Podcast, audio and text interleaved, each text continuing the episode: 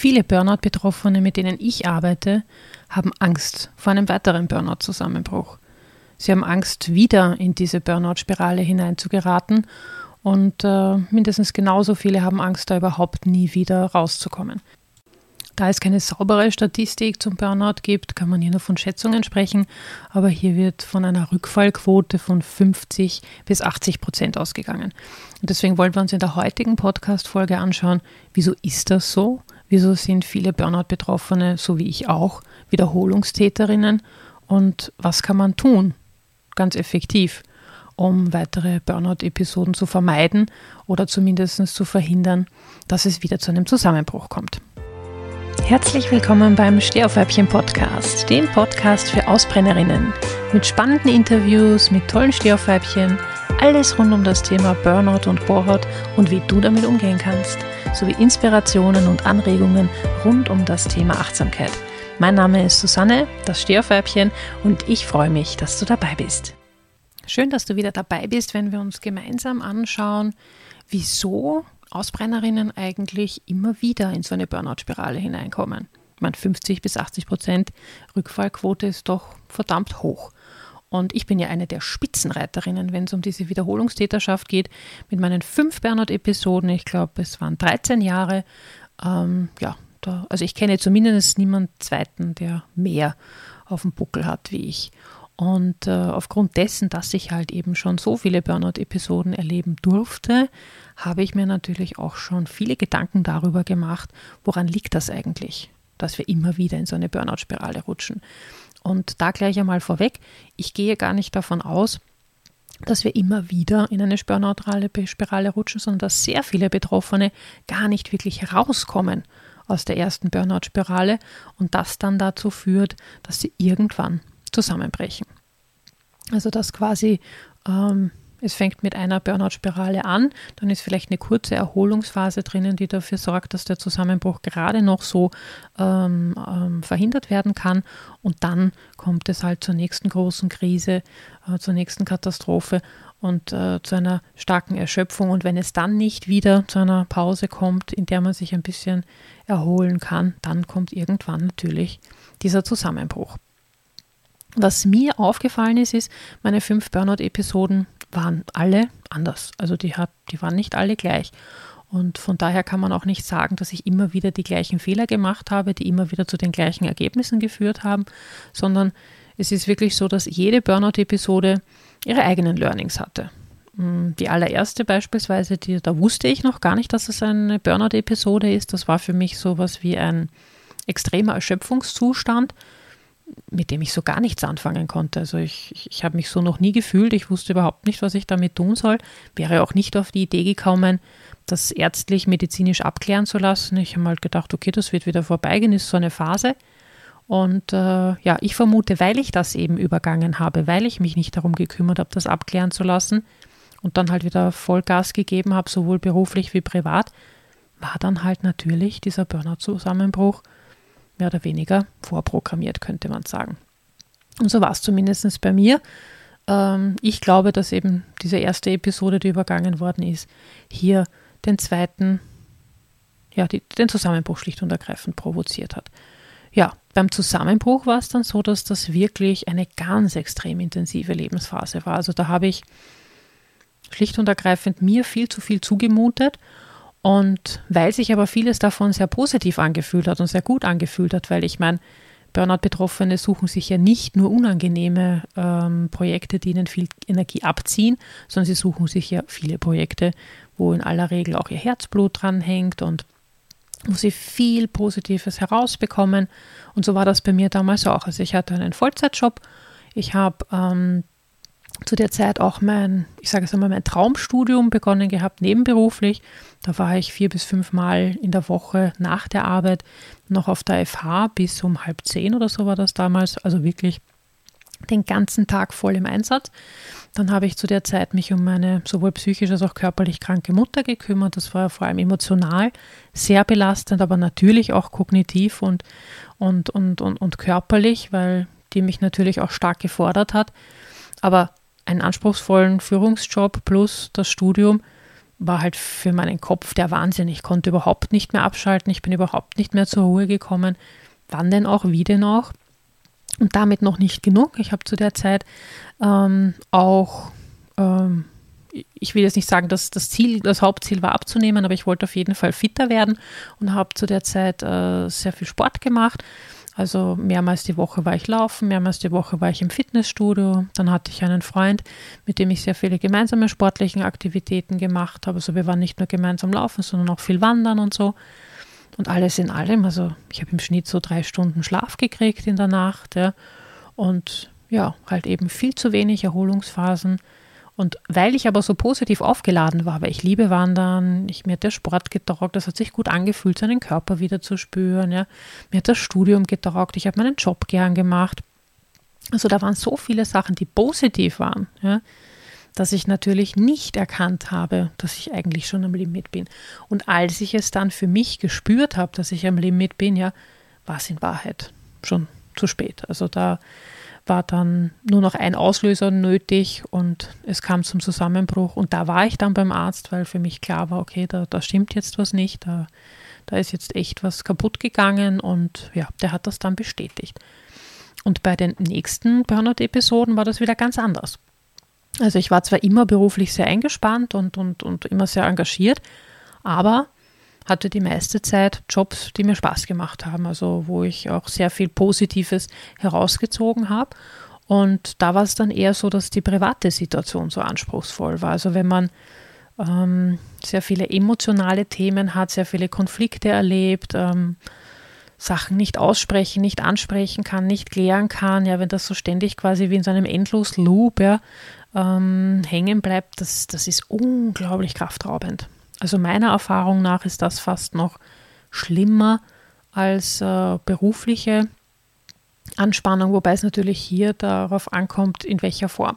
Weil mein letzter, meine letzte Burnout-Episode, die war zum Beispiel rein beruflich bedingt. Also da war es so, dass ich ein paar Monate lang eine ganz extrem schiere berufliche Stresssituation hatte, wo ich gar nicht mehr runterkommen konnte, wo ich super Schlafstörungen entwickelt habe und die hätten dann beinahe zu einem Zusammenbruch geführt, weil die haben sehr, sehr lange angehalten, also fast eineinhalb Jahre.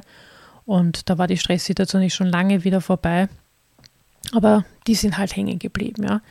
Und sowas kann es natürlich auch geben. Also dass äh, das Körpersystem, in dem Fall eben mein, mein Stresshaushalt so durcheinander gebracht wird, mein Schlafsystem so durcheinander gebracht wird, dass es hier zu einem Zusammenbruch kommen kann.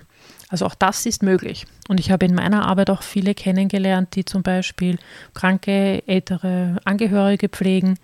Und ich, ich würde sagen, das ist eines der anspruchsvollsten Jobs überhaupt, weil man hat quasi keine Aussichten auf Erfolg, weil es wird in aller Regel ja nicht besser, sondern immer nur schlechter. Dann sind diese Menschen, die Betroffenen, also die, die man pflegt, oft ja auch ähm, sehr unglücklich mit ihrer Lebenssituation, sehr unzufrieden und lassen das gerne dann an denen aus, die ihnen versuchen zu helfen, weil es ist ja kein anderer da. Und wenn die dann die ganze Zeit frustig sind und genervt sind oder depressiv sind, ist das natürlich super anstrengend. Man weiß auch nie, wie lange es dauert. Ja, also das kann sein, dass man denjenigen monatelang pflegt, das kann sein, dass man den jahrelang pflegt. Es ist auch quasi ein Fulltime-Job, also der 7 mal 24 man, man gibt sehr viel vom eigenen Leben auf, um für diese Person da sein zu können, erntet dafür kaum Dank, kaum Anerkennung und äh, aber sehr viel Negatives. Also von daher prädestiniert dafür, dass äh, pflegende Angehörige in ein Burnout rutschen. Ja, also du siehst, da gibt es einen bunten Mix an Möglichkeiten, wie man in einen Burnout rutschen kann. Und das ist meiner Meinung nach auch einer der Gründe, warum eine Wiederholungsstart, ein, ein, ein weiterer, ein neuerlicher Burnout, eine neuerliche Burnout-Episode nicht so unwahrscheinlich ist. Denn man lernt vielleicht aus der ersten Burnout-Episode wahnsinnig viel, so war es in meinem Fall auch. Also ich wurde ja zur Zeitmanagement-Expertin nach meinem Zusammenbruch Mitte 20, weil da hatte ich kaum Energie und bin mit meinem, sagen wir mal geschätzt 30 Prozent Energie nach zwei Monaten Krankenstand wieder in meinen Job zurück. Und da muss man natürlich entsprechend optimieren, ja, um das schaffen zu können. Und äh, ja, damals habe ich auch meinen Perfektionismus an den Nagel gehängt und solche Sachen. Und in der Therapie hat sich damals gezeigt, was so die größten Energiefresser für mich sind. Und die habe ich natürlich dann, Entschuldigung, aus meinem Leben ähm, ja, rausgenommen. Und das hat sehr viel Entspannung gebracht. Aber viele, ich sage es mal unbewusst, automatisch ablaufende Muster, Verhaltensweisen, die ich habe, haben sich damals aber nicht so klar und deutlich gezeigt. Also an denen konnte ich damals auch nicht arbeiten. Die haben sich dann erst in weiterer Folge bei den nächsten Burnout-Episoden gezeigt. Da sind vor allem auch sehr viele Glaubenssätze dann hochgekommen. Ich bin zum Beispiel total überrascht gewesen. Ich habe ja mit meiner Lebens- und Sozialberaterausbildung erst Ende 30 begonnen und habe erst in dieser meine Antreiber kennengelernt. Und jetzt beschäftige ich mich schon mit Psychologie und so weiter, seit ich 14 bin. Aber meine inneren Antreiber wurden mir tatsächlich erst in dieser Ausbildung bewusst, als wir uns dort ganz intensiv damit auseinandergesetzt haben. Und äh, ich weise wahnsinnig viele Antreiber auf. Und ich habe die aber bis jetzt immer sehr positiv erlebt. Deswegen nie auf, auf meinem Problemschirm gehabt, könnte man sagen. Ja? Und da kommt gleich das nächste Thema, blinde Flecken. Ja? Sachen, die man selber gar nicht sieht. Also für mich war zum Beispiel total erhellend, dass ich damals die Biografiearbeit gemacht habe ähm, was mir die äh, Beraterin, dieser Coach damals, gesagt hat über meine Biografie, die ich dann niedergeschrieben hatte. Das war, das, da waren wahnsinnig viele Wow- und Aha-Momente dabei. Auf das wäre ich nie gekommen. Niemals, ja. Und da wäre auch sonst niemand in meinem Umfeld drauf gekommen, ja. Womit wir beim nächsten Thema sind. Auf solche Sachen, Glaubenssätze, Muster erkennen, blinde Flecken, kommt man alleine gewöhnlich nicht. Das sind Menschen, die einem das reflektieren. Ähm, das sind Prozesse, durch die man durchgeht, Reflexionsprozesse, durch die man gut durchgeht, die einem das erkennen lassen. Aber in aller Regel ohne, dass man aktiv in die Reflexion geht, aktiv in den Austausch geht, aktiv sich Begleitung, Therapie oder was auch immer sucht, passiert das nicht. Auch in Burnout nicht. Ähm, Burnout ist halt oft eine sehr schmerzhafte Erfahrung, die die Menschen dazu ich sage mal, drängt oder zwingt, sich damit auseinanderzusetzen und in diesen Reflexionsprozess zu gehen. Aber der muss halt auch gemacht werden. Was ich auch als große Herausforderung sehe, ist, dass typische Ausbrennerinnen ja Herausforderungen lieben. Sie, sie wollen ja immer irgendetwas tun, sie wollen ja auch immer irgendetwas erreichen, sie wollen ja auch immer, ähm, also oft sind es ja gar nicht berufliche, großartige, ambitionierte Ziele, sondern eher so soziale Ziele oder privat wollen sie einfach eine super gute Mama sein, eine super Partnerin sein. Sie wollen vielleicht äh, sportlich irgendwie ein, ein, Ziel erreichen. Ja? Also es muss ja nicht immer ähm, im Beruf oder monetär irgendwie was sein. Die suchen diese Herausforderungen förmlich. Ähm, ich ich habe auch nur, ich sage jetzt einmal, sehr intelligente ähm, und, und hochqualifizierte Ausbrennerinnen kennengelernt, sprich vorwiegend Menschen, die halt total unterfordert wären, wenn sie das nicht täten. Ja? Also die kommen mit diesen einfachen, nicht so anspruchsvollen Routineaufgaben zum Beispiel überhaupt nicht zurecht. Ja? Und deswegen, wenn man immer wieder solche neuen Herausforderungen sucht, ist natürlich die Wahrscheinlichkeit groß, dass man sich ein neues Problem ans Bein bindet, ja, ähm, an dem man vielleicht wieder scheitert. Und das hat viel damit zu tun, dass typische Ausbrennerinnen dazu neigen, sich und ihre Erfolgsaussichten schlicht und ergreifend zu überschätzen. Also davon auszugehen, dass sie mehr schaffen, weiterkommen, ähm, als es dann in der Realität der Fall ist. Und gleichzeitig unterschätzen sie Nebengeräusche oder Konsequenzen, also Dinge, die am Weg auch noch passieren die man halt auch mit berücksichtigen muss. Und sowieso unterschätzen sie fast immer den Aufwand, also was es sie an Zeit und an Energie kostet, hier äh, ein Projekt umzusetzen. Und alles in allem führt das natürlich dazu, dass man laufend immer wieder, wenn man in diesen neuen Projekten drinnen hängt, sich übernimmt. Und wenn dann einmal irgendwas nicht funktioniert, weil das ist ja das Schöne, solange alles funktioniert, rennt es ja. Da managen wir ja die fünf verschiedenen Projekte, die gleichzeitig laufen. Aber wehe, wenn einmal was nicht funktioniert. Und wehe, wenn dann einmal mehrere Sachen nicht funktionieren. Oder wehe, wir überschätzen uns bei all diesen Projekten und stehen dann plötzlich vor riesen Prioritätskonflikten ja, und wollen alles gleichzeitig super gut machen. Na, das ist dann der Wahnsinn. Ja? Das führt dann zwangsläufig in die Erschöpfung.